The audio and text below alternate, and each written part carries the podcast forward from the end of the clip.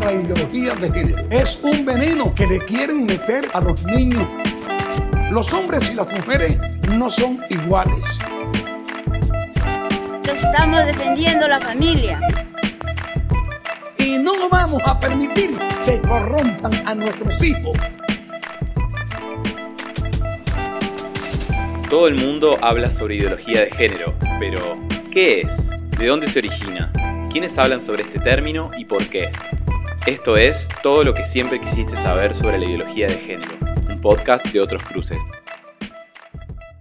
Hola a todos y todas quienes nos escuchan en un nuevo episodio de todo lo que siempre quisiste saber sobre la ideología de género, un podcast de otros cruces. Yo soy Andrés Herrera, soy asistente de comunicaciones y capacitaciones y hoy tengo el gusto de poder conversar con Rodolfo Bañuelo Zamora. Él es maestro en Derechos Humanos y Estudio de la Paz por el Instituto Tecnológico y de Estudios Superiores de Occidente, ITESO, en México, y actualmente está estudiando el doctorado de Derechos Humanos de la Universidad de Guadalajara en México también. Gracias Rodolfo por estar aquí con nosotros. Gracias Andrés y gracias a otros cruces por, por la invitación y por el espacio para platicar. Estamos muy contentos de compartir contigo y como tú sabes hemos estado ya en varios episodios conversando sobre el tema de la ideología de género y en tu caso particular sabemos que tú has estado investigando sobre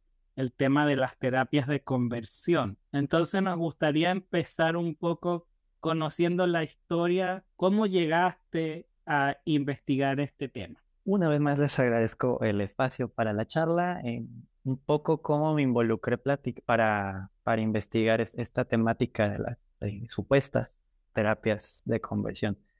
Bueno, todo pasó cuando yo estaba realizando mis estudios de maestría acá en el occidente de México y pues como en cualquier posgrado de investigación, pues había que plantear eh, qué temática íbamos a investigar. Precisamente yo en ese momento trabajaba en una asociación de sociedad civil donde brindábamos atención integral a personas que viven con VIH información de eh, educación sexual, ¿no? pequeñas capacitaciones, talleres, sensibilizaciones, hasta eh, programas de acompañamiento de pares.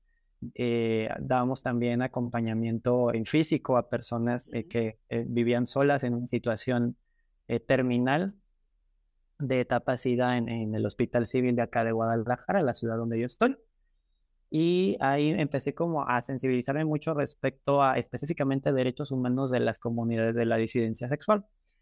Yo me planteé en un primer momento buscar como un tema de investigación relacionado con eh, estas poblaciones, poblaciones de la diversidad que viven con VIH-Sida, pero eh, justo en ese momento yo recontacto con un amigo de la licenciatura del pregrado que me comenta eh, que, bueno, él es un activista abiertamente gay y también un artista abiertamente gay. Y eh, me, me, cuenta que, más bien me pregunta que si él no me había comentado cuando estábamos en la carrera que a él lo habían llevado un proceso de terapia de conversión. Yo no sabía que era eso.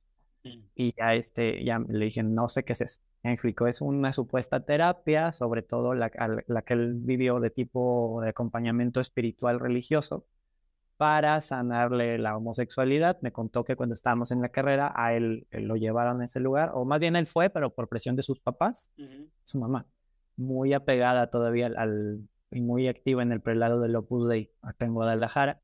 Entonces me contó un poco su experiencia que yo hasta ese momento desconocía. Estamos hablando de 2014, cuando yo me entero que existe un lugar así y me dice que además está en operación todavía en 2014, porque esto a él le sucedió como por allá del 2009. Entonces dije, ok, vamos a, mapear un poco cuál es la situación.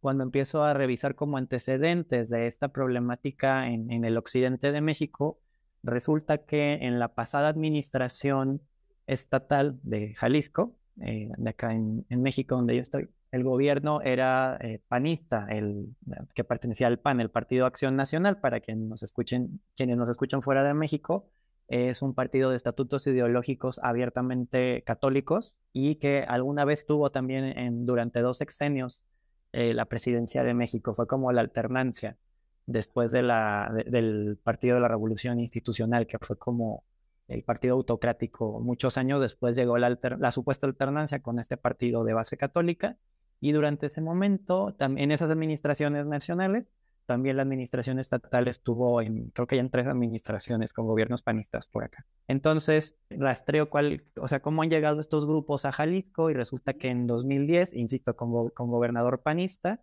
el entonces gobernador Emilio González Márquez en un acto público en la Plaza de Armas de la ciudad de Guadalajara, eh, presumió un cheque que salía de las arcas públicas, específicamente de la Secretaría de Desarrollo Social, eh, que iba a destinar un millón trescientos mil pesos de las arcas públicas para traer coaches de una asociación religiosa que opera en Estados Unidos, que se llama Courage.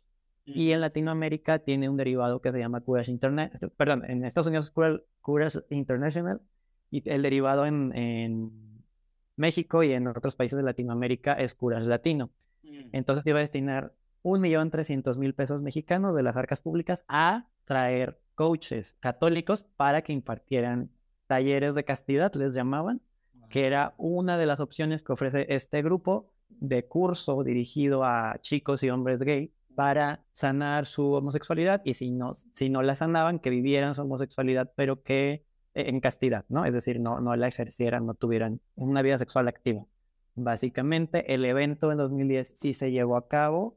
Eh, cuando yo empiezo a, revisar cómo se puede destinar fondos públicos para pues una cosa así, resulta que hay varias asociaciones eh, civiles registradas legalmente acá en el estado de Jalisco que eh, pues de alguna manera son aliadas de tanto del Partido Acción Nacional como de diferentes grupos antiderechos y que rechazan a la diversidad sexual. Entonces, la manera de recibir el dinero a través de un informe que yo pedía transparencia arrojaba eso. Había una asociación, hay todavía, existe una asociación que se llama Valor, Valora Radio AC, cuyo registro legal como asociación y para bajar fondos tanto, tanto estatales como internacionales, dice que es una asociación que se dedica a la promoción de valores en medios de comunicación. Pero en aquel momento cuando yo reviso las redes sociales, eh, bastante nuevas, por cierto, el fanpage y la página web de Valorar Radio AC, resulta que la manejaba un grupo de sacerdotes católicos que sí daban capacitaciones a, a otros sacerdotes en formación o a novicios en formación de, de la diócesis de Guadalajara. Entonces la línea era muy clara, reciben como hace los fondos de la Secretaría de Desarrollo Social del Estado a través de la asociación y se destina ese dinero a que la asociación pague los honorarios, los vuelos y el hospedaje de estos coaches estadounidenses que pues finalmente también eran parte de esta asociación, representantes de esta asociación religiosa. Se lleva a cabo el, taller de castidad como tal un fin de semana y ahí se infiltró una periodista que en, en, ese momento trabajaba en la revista Gato Pardo. Se, hace pasar por una mujer lesbiana que quiere sanarse y entonces toma los talleres de curas latino financiados por el gobierno del estado en ese momento y eh, después publica a través de la revista Gato Pardo su reportaje de investigación. Lo pueden checar, se llama Abrazos del Cardenal. Si no lo encontraran, bueno, posteriormente que, el equipo de otros cruces eh, me lo comente y yo puedo facilitarles alguna liga para acceder a ese reportaje. Entonces, reviso el reportaje de Laura Castellano, reviso cuál fue la situación del desvío de fondos para un tema, pues, privado, o sea, dinero público a un tema de, de una cosa de eh, esfera privada y además destinado a actividades de una organización religiosa, cuando en México, pues, se supone que eh, eso no se puede hacer porque opera un Estado laico, lo digo esto entre comillas, ¿no? Entonces ahí realmente me surge como el gran interés por seguir ahondando en esta problemática, porque mi amigo que los comentaba al inicio me dice que este grupo seguía operando en 2014 en Jalisco, y entonces un poco basado en la experiencia de la reportera Laura Castellanos, yo también tengo un primer contacto con la asociación religiosa en su capítulo de Guadalajara, eh, y pues me infiltro a otro tipo de taller eh, específicamente para también para hombres y chicos gay, pero eh, en esta ocasión eh, no duraba un fin de semana, sino que eh, fue una cosa más o menos de poquito más de tres meses. Eran diferentes sesiones y, y, pues ahí es donde yo quería hacer una, ¿cómo mencionarles? Una etnografía un poco, ¿no? Para apropiarme del discurso y yo intentaba que mi investigación arrojara por qué el discurso específicamente de una asociación religiosa que dice que puede sanar homosexuales era violatoria de derechos humanos.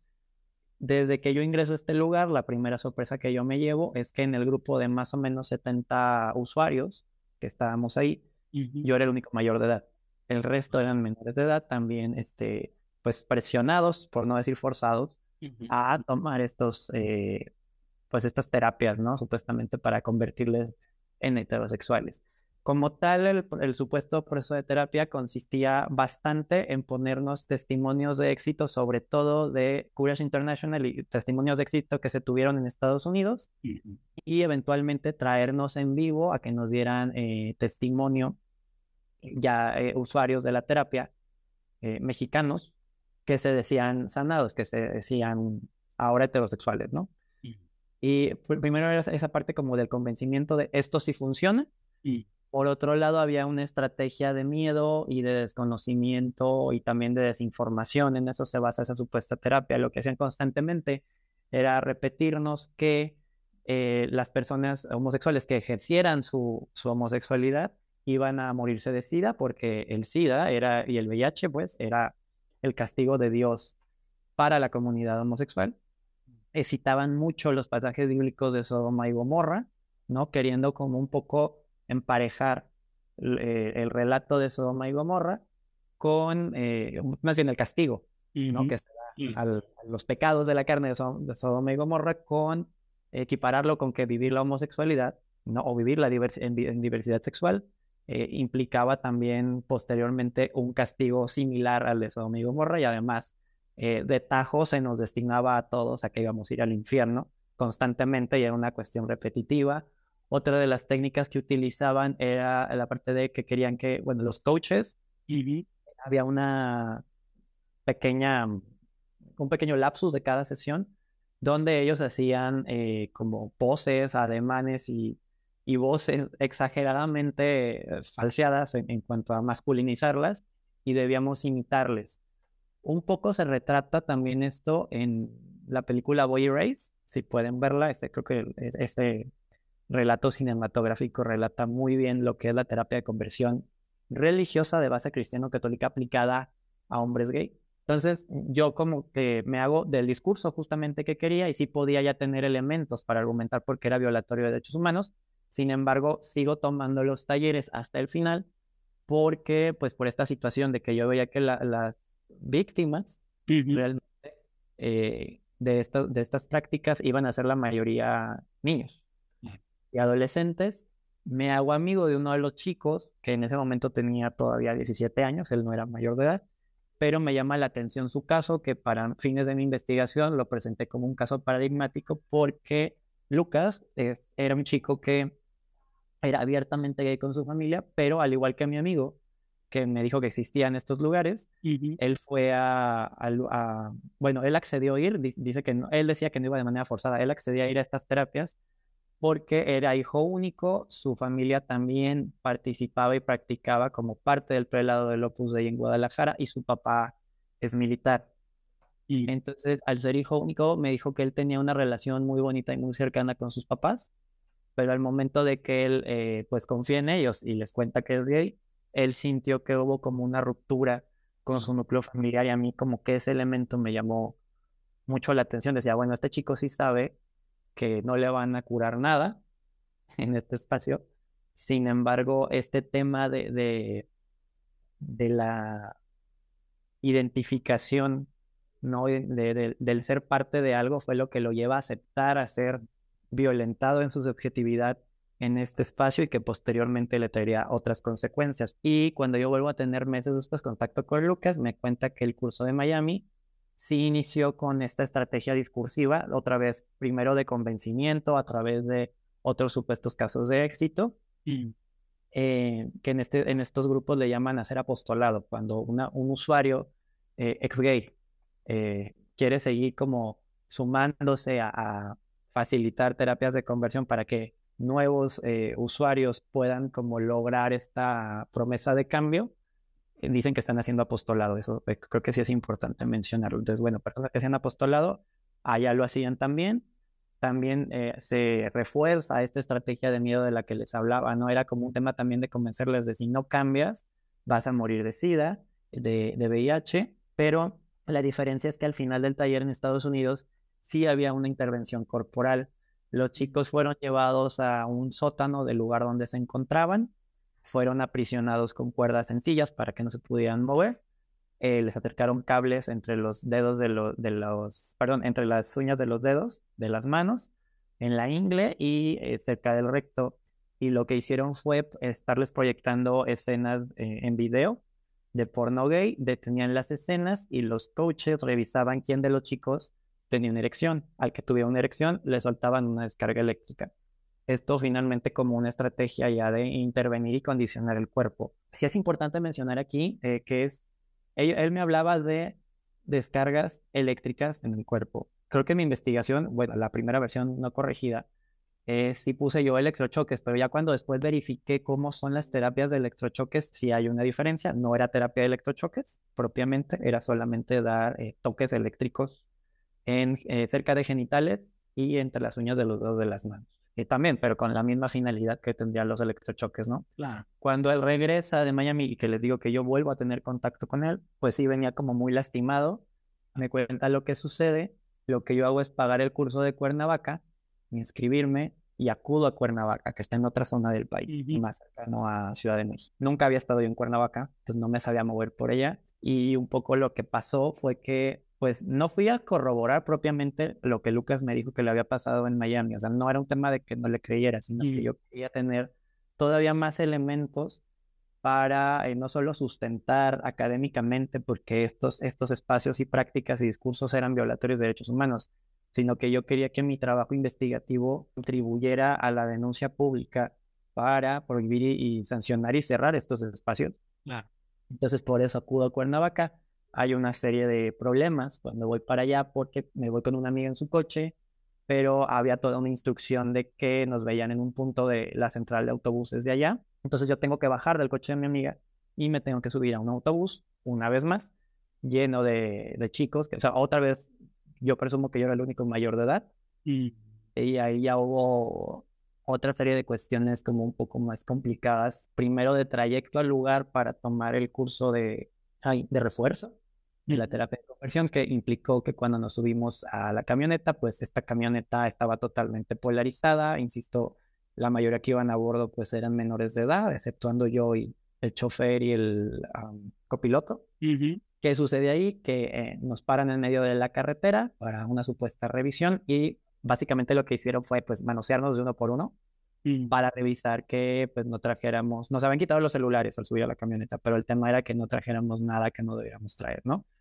Eh, pero bueno, fue el pretexto realmente para hostigamiento sexual de todos nosotros. Yo en ese momento recuerdo que quería responder, pero también por estar en medio de la nada, yo sí, sí me paralicé y, y, tuve pues miedo a un daño mayor. Eh, no llegamos a una situación de abuso sexual propiamente ni nada por el estilo, pero sí fue eh, un tema de que, por ejemplo, cuando yo puse resistencia, porque literalmente no me estaban revisando, me estaban manoseando, quise poner un poco de resistencia, uno de los, el, chofer, lo que hizo, que después resultó que era uno de los coaches cuando llegamos al lugar, eh, y sacerdote además, lo que hizo fue empezar a mofarse y decir, insultarnos, decirnos que éramos unos putitos que nos iban a quitar lo joto.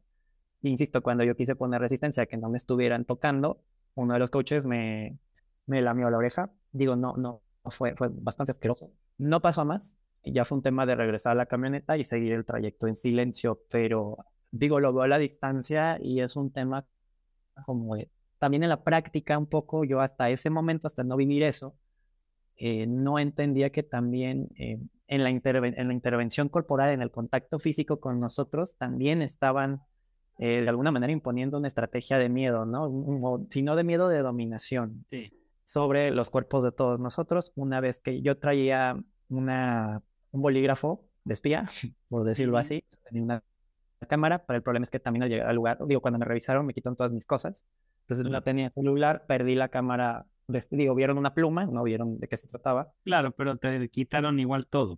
Absolutamente todo. Y pues lo que ocurrió es que yo tuve que vivir todo el taller de conversión en Cuernavaca, al igual que pues todos los compañeros que estaban ahí. Fue muy similar a Guadalajara, solo agregaban llevarnos a misa este, cuatro veces durante cuatro días.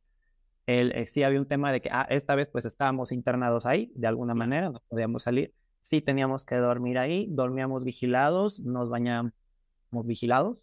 Y eso también en ese momento yo lo vi como vigilancia. También en la distancia, eh, pues no sé, a mí me siguen como oh, haciendo pensar cosas, ¿no? O sea, si bien estaban los coaches vigilándonos como para al dormir, tal cual, para que, no sé, no tuviéramos ningún tipo de contacto físico entre nosotros, porque éramos puros hombres. Pues también cuando nos duchábamos, no usábamos ropa y los coaches nos estaban viendo, o sea, tanto a mí como a los otros chicos que otra vez eran menores de edad. Lo más fuerte que pasó ahí fue cuando en el segundo día, eh, después de, la misa y después de la comida, había una actividad grupal que era como, ellos le llaman que es la terapia grupal, y lo que hicieron fue, a la fecha no entiendo cómo lo lograron, o sea, no sé si tienen un entrenamiento realmente en, pues no en coaching, pero sí en psicoterapia sistémica quizás, o grupal. Y la actividad consistió en que pusieron un crucifijo en medio como de un auditorio chiquito donde nos encontrábamos. Un crucifijo, imaginen un crucifijo grande, que tenía base y podía estar parado en medio de la sala, así gigantesco. Y entonces la actividad fue repartirnos papelitos y eh, recibir presión de los coaches o padres mm. para que eh, escribiéramos en los papelitos como cuáles pecados de la carne habíamos cometido con otros hombres. Y entonces no era quedarnos con los papelitos cerrados, sino que justamente era primero invitarnos y después presionarnos a pasar uno por uno y leer en voz alta como el, pecado que habíamos cometido, que habíamos anotado en el papelito, y una vez que lo leíamos, teníamos que clavarlo en una tachuela a la cruz que estaba en medio del lugar. Eh, pero a la par había como esta presión que no sé cómo describir, quizás, eh, no sé si algún psicólogo o psicóloga que sepa esto y después nos esté escuchando puede explicar un poco cómo consiguieron este efecto del que les voy a hablar. Llega un punto donde eh, los chicos empiezan a llorar pero, o sea, como, como un tema de gritándose a sí mismos que son pecadores, otros llorando en el piso sollozando que se iban a morir de sida, que no querían ir al infierno, y estaban verdaderamente desesperados. Entonces, hasta que uno de los chicos se desmaya y se empieza a convulsionar, otro empieza a vomitar, y entonces a mí como que la escena me alteró mucho, y yo quise detener la, la actividad. Primero pensé en detener la actividad, pero no me podía mover. Me quedé paralizado viendo. Fue como muy impresionante. Después aparece un segundo coach, pero empieza a llamar al Espíritu Santo en, la histeria grupal. Y entonces pasamos de un supuesto ejercicio de terapia grupal a un, bueno, ahora le llamo una especie de exorcismo. No, porque entonces ya no decían que estábamos enfermos y que era un ejercicio de terapia, sino que era, teníamos que llamar al Espíritu Santo para que nos sanara en ese momento. Y es ahí donde yo, sin me alteré mucho, intenté parar al coach, o sea, realmente fue, paré, no me le fui encima, solamente lo quise, le detuve los brazos y sí le grité, oye, es que no puedes estar haciendo esto, ve cómo están los niños, pero había gente que nos cuidaba dentro del lugar y pues eh, digo, eh, ahorita Andrés me está viendo porque tengo el video prendido, pero bueno, para quienes nos escuchen, eh, pues vamos, yo no soy muy corpulento y entonces los cuidadores del lugar sí, entonces uno de los cuidadores me ve querer interferir con la actividad, literalmente se me echó encima, me tacleó me tira al suelo y me empieza a golpear. Entonces yo lo que hago es nada más como taparme la cara para que no me golpee la cara y me empieza a patear en el estómago. Posteriormente me, retiran a la fuerza del lugar y me castigan en una oficina. Ya después de eso eh, nos regresaron al punto de encuentro en Cuernavaca. Ya no hubo ningún eh, problema, tocamiento ni, ni, contacto físico de los coaches, ni del chofer, ni de nadie con nosotros y a mí me dejan eh, en donde me, donde me habían recogido inicialmente, este, me regresan mis cosas, tenía no sé cuántas llamadas perdidas de mi amiga que me llevó allá, o sea, digo, y tenía sus razones para estar claro. ahorita loca, este, ahí estaba ella, o sea, va por mí todo, y yo nada más recuerdo que de regreso eh, a Guadalajara venimos en la carretera, eh, y como que ella no sabía qué decirme, yo estaba un poco choqueado, así fue como muy impresionante lo que vi en ese lugar. Y yo me acuerdo que nada más todo el camino, no todo el camino, pero buen, buen trayecto el camino de, de Cuernavaca ya para Guadalajara. Si íbamos en el coche, ella callada y yo me solté llorando. Claro. Entonces, lo primero que yo hago cuando regreso a Guadalajara es que sí eh, doy la alerta a mi universidad de, oigan, o sea, estoy investigando esto, pero más allá de mi investigación es que está sucediendo esto y y no solo en Guadalajara, ¿no? Sino que es un grupo sí religioso, pero tiene esta red, está operando hasta acá. Tengo el caso de este niño eh, que estaba muy mal, Lucas estaba muy mal, ya para ese momento. Eh, dejo otra vez de tener contacto con él. Eh, aquí la verdad, pues sí voy a decir la verdad. Mi universidad en ese momento, que tiene, es, es la tercera universidad privada mm. con más recursos en esta región de México. Y tiene los contactos, tiene, vamos a hablar de poder, tiene el poder y tiene las redes para intervenir en un caso así. Alerté a las autoridades de mi posgrado respecto a lo que acababa de pasar y solo con excepción de mi tutora, que sí también este, insistió en que la universidad tomara partido y sus redes tomaran partido para hacer algo al respecto de este problema. Y además yo, yo había presentado evidencia y fui víctima de, por, ahí sí, por descuido mío. Y no, no hubo intervención alguna. De eso pasamos a que, de, no sé de qué más, quizá yo no debí en ese momento, mientras construía como la investigación y todavía no la hacía propiamente pública, ¿no? O debidamente pública, eh, pues no tuve varios cuidados, ¿no? Sí comenté que estaba haciendo en algunos espacios eh, de activismo, eh, de alguna manera la diócesis de Guadalajara, bueno, no la diócesis, personas de la diócesis de Guadalajara involucradas y que también lucran con, con estas prácticas eh, en la, o lucraban con estas prácticas acá en la región de Jalisco, ubican quién soy yo y entonces yo ahí recibo la primera amenaza, recibo una amenaza en mi domicilio por escrito y pues la verdad, pues sí temí bastante. Y vendría una segunda amenaza cuando el papá de Lucas, que ya les había comentado hace un momento que es militar, este, pues también a través de Lucas él sabe por mí, porque él le comenta de mí, pero en un tema de que yo quería vincular a Lucas y a su familia, a su familia con un padre, acompañamiento de familias y de padres y madres que acompañan a otras madres y padres que tienen hijos e hijas de la disidencia sexual, ¿no? Eh, pero pues no, el, el, papá de Lucas no lo tomó muy bien y entonces yo recibo una segunda advertencia cuando yo voy regresando una noche con unos amigos salí con unos amigos, regreso de madrugada a mi casa y a media cuadra de mi casa, en la esquina de mi casa, llegan dos sujetos, me preguntan por mi nombre directamente, pues yo me extraño, literalmente me, me lanzan contra un muro, me dan dos que tres golpes, digo, nada de gravedad, afortunadamente, y ahí viene una segunda amenaza verbal, me dicen que vienen de parte del papá de, este, y que yo pare con, con involucrarme con este chico, este, y, que parar de alguna manera con lo que estaba haciendo. Entonces ya a partir de la segunda amenaza, ya es donde yo sí tengo que hacerme de, bueno, más bien acudir a otros amigos en otros espacios, sobre todo de activismo y de defensoría, de defensores de derechos humanos, diciéndoles, a ver, es que pasó todo esto, la universidad no va a hacer nada, teniendo los medios para. No quieren ayudarme. Eh, y había un tema también, eh, de repente no, y, lo podrán corroborar si escuchan en cualquier plataforma otro testimonio de sobreviviente a terapia de conversión. Muchas veces nadie te cree. Mm. Entonces sí se vuelve como un proceso de tienes que cuidarte, eh, pero sabes que tienes que denunciar, sabes que algo se tiene que hacer, pero realmente sientes que vas solo, ¿no? O sola.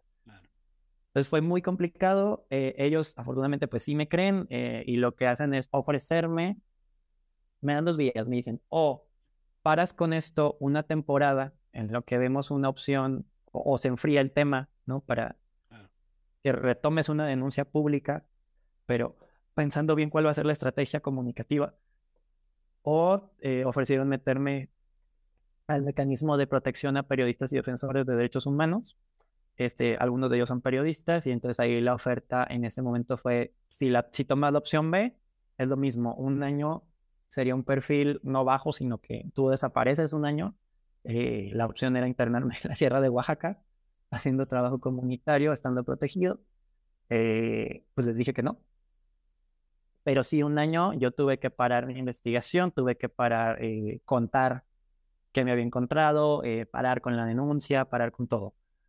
Después de un año, este, hubo cambios en cuanto a las autoridades de, de mi posgrado en ese momento y ya, ya se toma un poco de acción y ya hay un poco de medidas mínimas para, para mi cuidado y poder eh, por lo menos en, la trinchera académica, presentar un documento y una vez que se presenta el documento, eh, pues básicamente la investigación sobre terapias de conversión en Jalisco, se empieza, bueno, yo me empiezo a topar con otros y otras sobrevivientes de esta misma modalidad de terapia de conversión religiosa.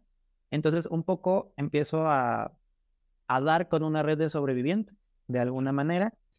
Y entonces esto me ha tenido acompañando casos eh, de distinta índole y con distintos efectos desde 2014 a la fecha. Bueno, primero agradecerte, Rodolfo, por contarnos todo, de alguna manera, la, la historia detrás de, de, tu investigación que, que fue muy, muy intensa porque tú fuiste parte de los procesos, no solo entrevistando a personas, sino que también viviendo esas situaciones eh, y de alguna manera arriesgándote a estar dentro de, esos, de ese espacio sin saber muy bien cómo iba a ser o qué te podía pasar o, o cómo te podía afectar eso a ti personalmente, independiente de la investigación. Entonces agradecerte por contarnos eso, por compartir esa historia, porque como tú lo contaste y lo dijiste, no es algo agradable ni fácil, ni que, ninguna persona quisiera tener que vivir eso o pasar por eso. Hay, hay varias cosas interesantes de lo que tú nos cuentas, obviamente de cómo se usa la religión o una creencia religiosa como para sostener estas, estas prácticas. Y lo otro que tú dijiste que también lo hemos escuchado con las otras personas que hemos conversado a lo largo de, esta serie de podcast del tema del miedo. Hemos hablado bastante con otras personas de que muchas de, de las personas que son partes de alguna iglesia cristiana o católica que quizás no conocen tanto del tema, pero reciben información de su pastor o de su sacerdote o de un líder detrás de ese mensaje hay mucho de este miedo de que las personas de la diversidad son como un ser extraño, un otro que no ajeno y que mm, están poniendo como en peligro también esto de la familia. Entonces, bueno, ahí hemos hablado bastante con otras personas del tema del miedo. Ya no nos queda tanto tiempo, pero lo que sí me gustaría que nos puedas compartir es un poco dentro de todas estas conversaciones que hemos estado tratando de hacer sobre el tema, hemos querido también ir identificando o viendo cómo, si es posible y cómo es posible o qué ayuda a que gente que quizás apoya este tipo de terapias, prácticas, o tiene alguna creencia de que esto, de que esto de alguna manera es válido o es bueno o funciona, cómo se puede tener conversaciones con estas personas, si se puede o no tener conversaciones. He tenido alumnos de licenciatura que eh, pues son parte de, estos grupos conservadores y, y sí me encaran en clase y es como, no, no, es que cómo es posible que usted este, quiera imponer la, la, así, la malvada ideología de género. es como, a ver, primero te invito a leer de teoría feminista, te invito a leer que existen, eh, no, no, hay una eh, visión feminista nada más, o sea, hay bastantes eh, miradas de los feminismos. No todas las mujeres feministas se adscriben, por decirlo de alguna manera, no a un feminismo radical, habrá quienes sí, habrá otras miradas del feminismo que no. La mayoría de las miradas feministas son, pues han sido las grandes aliadas de los movimientos de liberación homosexual en la historia del mundo. ¿No? Entonces, eh, poner como estos ejemplos y rescatar cómo sí tenemos, eh, pues en la historia de, de, la visibilidad de las comunidades diversas y de género, alianzas a partir de la construcción de paz y a partir de la camaradería, ¿no? Eh, por eso menciono yo tanto a las aliadas feministas. O sea, si, si el movimiento gay, específicamente, el de hombres gay, ha surgió quizás con más fuerza y que tendrá sus críticas también, ¿no? De, que, claro, porque pues finalmente la genitalidad a la que, que tenemos y entonces seguimos siendo hombres, bla, bla, bla, bla. Y eso también quizás sí ha permitido que avance más la visibilidad de los movimientos de hombres gay que eh, los grandes pendientes que todavía te tienen con las compañeras diversas. Pero reconocer estas alianzas y entonces el contradiscurso, darle la vuelta a esta idea equivocada de la que tienen de a lo que llaman los grupos pro familia o antiderechos sobre la supuesta ideología de género o que existe un intento del malvado, y digo malvado entre comillas, del malvado lobby gay por dominar al mundo, pues sencillamente es ponerles estos ejemplos de, es que nosotros, o sea, los movimientos feministas para empezar, ninguno, ninguno ha tomado hasta ahora, ninguno ha tomado la vida de ninguna persona los movimientos en favor de esta ideología de la familia por imponer solo un modelo de cómo se debe ser, cómo debe ser la familia, de cómo debe vivirse la sexualidad, de que solamente lo heteropatriarcal es lo permitido y lo correcto, ha costado, cuesta guerras, cuesta vidas, cuesta suicidios, y ahí están las cifras y ahí está la historia. Esa es como la estrategia que yo te podría compartir como para no tanto encarar, pero sí este, intentar de alguna manera establecer una conversación, ¿no? Y este puente de diálogo con eh, grupos antiderechos. Te agradezco mucho el tiempo, te agradezco mucho la confianza de compartir con nosotros tu trabajo, pero también las experiencias personales. Y bueno, esto vamos a estar atentos a, a lo que sigue pasando, a lo que sigas haciendo para que nos vayas contando cómo, cómo va avanzando todo. Vale, no, pues de nuevo agradecerles a, a ti, Andrés, y a, la gente, al equipo de otros cruces por, por la confianza, por, por acercarse y pues permitir, permitir, perdón, este tipo de espacios, este, justamente como te comentaba al final, eh, últimamente más que pelear, porque sí me gusta pelear cuando es necesario, yo creo que a veces sí hay que defenderse cuando toca. Sí. Eh, también últimamente eh, voy rescatando esta parte de, bueno, cómo mejor hacer una estrategia dialógica cómo encontrar cada vez más estos puntos de encuentro de que las unidades disidentes eh, y quienes pertenecemos a ellas, realmente sí hemos optado más por el camino de eh, estrategias y actividades, sí de promoción y defensa de derechos, pero desde la paz, ¿no? Y yo creo que ese es eh, algo en lo que estoy trabajando actualmente. Todavía no sé cómo, cómo llamarlo, pero ya lo, ya lo compartiremos más adelante con Sí, es, o sea, es difícil, yo lo entiendo también porque eh, no defenderse o no reaccionar ante personas que te, te atacan a ti como ser humano, como quien eres. A mí me ha pasado como hombre trans, me ha pasado en espacios religiosos y no religiosos, entonces entiendo que es como lo natural defenderse y sobre todo si uno también tiene argumentos querer decir todos los argumentos que uno tiene. Y claro, también hay que saber que uno no tiene el poder para convencer a la otra persona. O sea, uno puede tratar de compartir y de conversar, pero al final, si quiere seguir pensando eso, lo va a seguir pensando. Mi esperanza es que a través de todas estas cosas que estamos haciendo, alguien que, que ya tenga alguna duda o que no conozca tanto del tema o que lo haya escuchado pero no lo entienda bien, pueda conocer esta información y pueda recibir otros mensajes quizás distintos a los que ha recibido de por otro lado. Gracias de nuevo, Rodolfo. Te estaremos pendiente de lo que estés haciendo y para que en otra oportunidad nos puedas compartir más de esto último que decías, de, de cómo tener estas conversaciones, de cómo responder desde este diálogo de paz y no quizás de la parte de, de más natural de querer como defenderse o argumentar. De nuevo, muchas gracias. Un abrazo.